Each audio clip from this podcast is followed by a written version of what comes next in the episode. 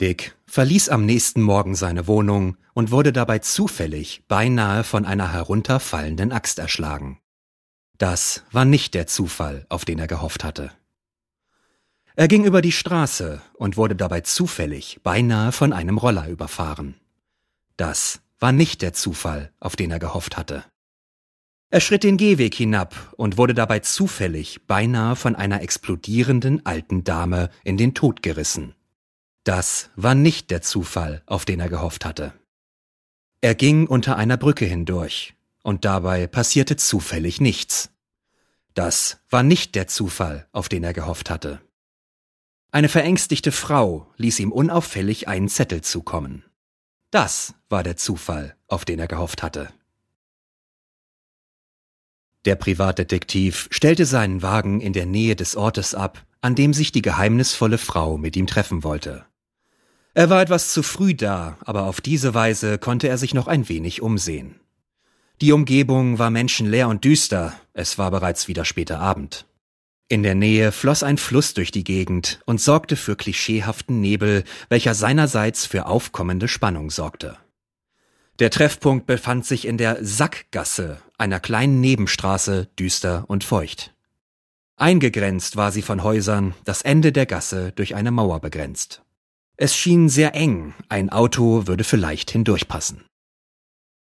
Dick sah sich noch an der Mauer um, welche die Gasse abschloss, als er hinter sich die Schritte einer Frau bemerkte. Er drehte sich um und erblickte eine spärlich bekleidete Frau, welche offenbar unter Extremitäten litt. Mr. Jones? fragte sie. Dick ging einige Schritte auf sie zu. Jones, Dick Jones, Privatdetektiv. Und Sie sind? Holly Budd. Ich habe gehört, dass Sie für Jack Galore arbeiten. Stimmt das? Dick nickte. Nun, ich denke, ich habe einige Informationen für Sie. Sie lehnte sich auf einen der zahlreichen Stapel von Säcken, welche überall herumstanden. Wie viele? Sie zählte langsam und manisch lachend bis zehn.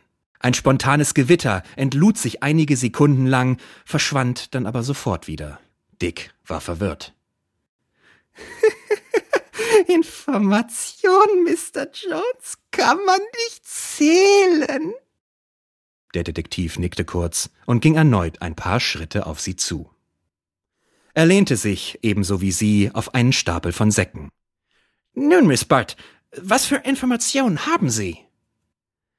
Informationen über Jack Galore. Er ist nicht der, der vorgibt zu sein. Holly spielte mit den Worten wie ein Trompeter mit seinem Mundstück. Dick hob eine Augenbraue und wischte sich den Regen von der Stirn. Wer ist er dann? Haben Sie schon einmal von Bimbo der Kugel gehört? Ja, natürlich, aber ich sehe den Zusammenhang nicht. Der Zusammenhang ist, dass Jack die Kugel ist. Weiter kam sie nicht. Eine Kugel durchflog ihren Kopf, sie sackte auf einem der Säcke zusammen. Dick ließ sie einfach liegen und sprintete in die Richtung, aus welcher die Kugel gekommen war. Der Attentäter musste in einem der Häuser stecken, so viel schien sicher, jedoch konnte Dick niemanden erkennen. Er erreichte schließlich die Straße, von welcher die Sackgasse abzweigte. Sie war noch immer völlig menschenleer, niemand war zu sehen, niemand zu hören. Eine gespenstische Stimmung machte sich breit. Der Privatdetektiv setzte sich schließlich in seinen Wagen und fuhr in Richtung des Galore-Hauses. Es war bereits später Abend, als das Geräusch der Klingel sich im großzügig bemessenen Innenraum des Hauses ausbreitete und für negative Schwingungen sorgte. Die Tür öffnete sich schließlich nach einer mittelfristigen Wartezeit. Jack Galore erschien. Was? Er musterte den Detektiv. Ah, Mr. Jones, treten Sie doch ein.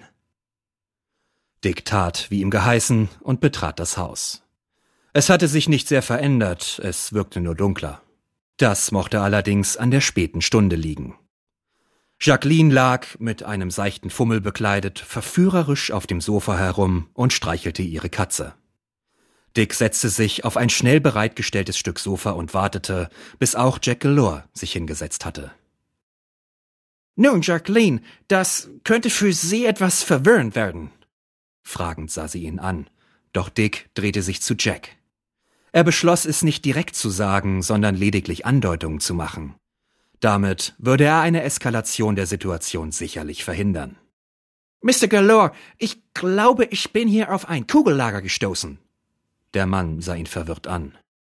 Dick suchte nach einer weiteren Umschreibung. Na ja, auf ein wahres Bimbordement von Kugeln. Innerlich schüttelte er sich selbst. Doch der Mann sah ihn verwirrt an. Einzelne Schweißperlen durchstachen bereits Dicks Kopfhaut. Ich hätte mich bei ihrem Anblick beinahe vor Lachen gekugelt. Spätestens jetzt war die Grenze des untersten Niveaus überschritten. Doch der Mann sah ihn noch immer verwirrt an. Dick verließ schlussendlich die Geduld. Verdammt, ich habe erfahren, dass Sie nicht der sind, der zu sein Sie vorgeben. Sie sind Bimbo, die Kugel. Schlagartig verdunkelte sich Jacks Miene. Er war enttarnt worden, etwas, das er nicht für möglich gehalten hatte. Er sah hinüber zu Jacqueline, welche dank Schwerkraft noch immer auf das Sofa gepresst wurde, wo sie bereits Minuten zuvor lag. Eine Sache jedoch hatte sich an ihr verändert. Sie hatte einen eiskalten Blick bekommen. Jack konnte das nicht lange ertragen und gab ihr einen Wärmestrahler. Doch was sollte er jetzt tun? Er entschied sich schließlich für das einzig Richtige, ein krankhaftes Lachen. Nun, Sie sind besser, als ich gedacht hatte. Das jedoch wird Ihr Verhängnis werden. Und das meiner Frau. Bimbo die Kugel fingerte seine Schusswaffe aus dem Halfter und bedeutete den beiden Unterlegenen aufzustehen und zur Tür zu gehen. Er schlug schließlich beide bewusstlos, schaffte sie in sein Auto und fuhr mit ihnen in sein geheimes Geheimversteck. Es war geheim, und keine Mädchen waren erlaubt.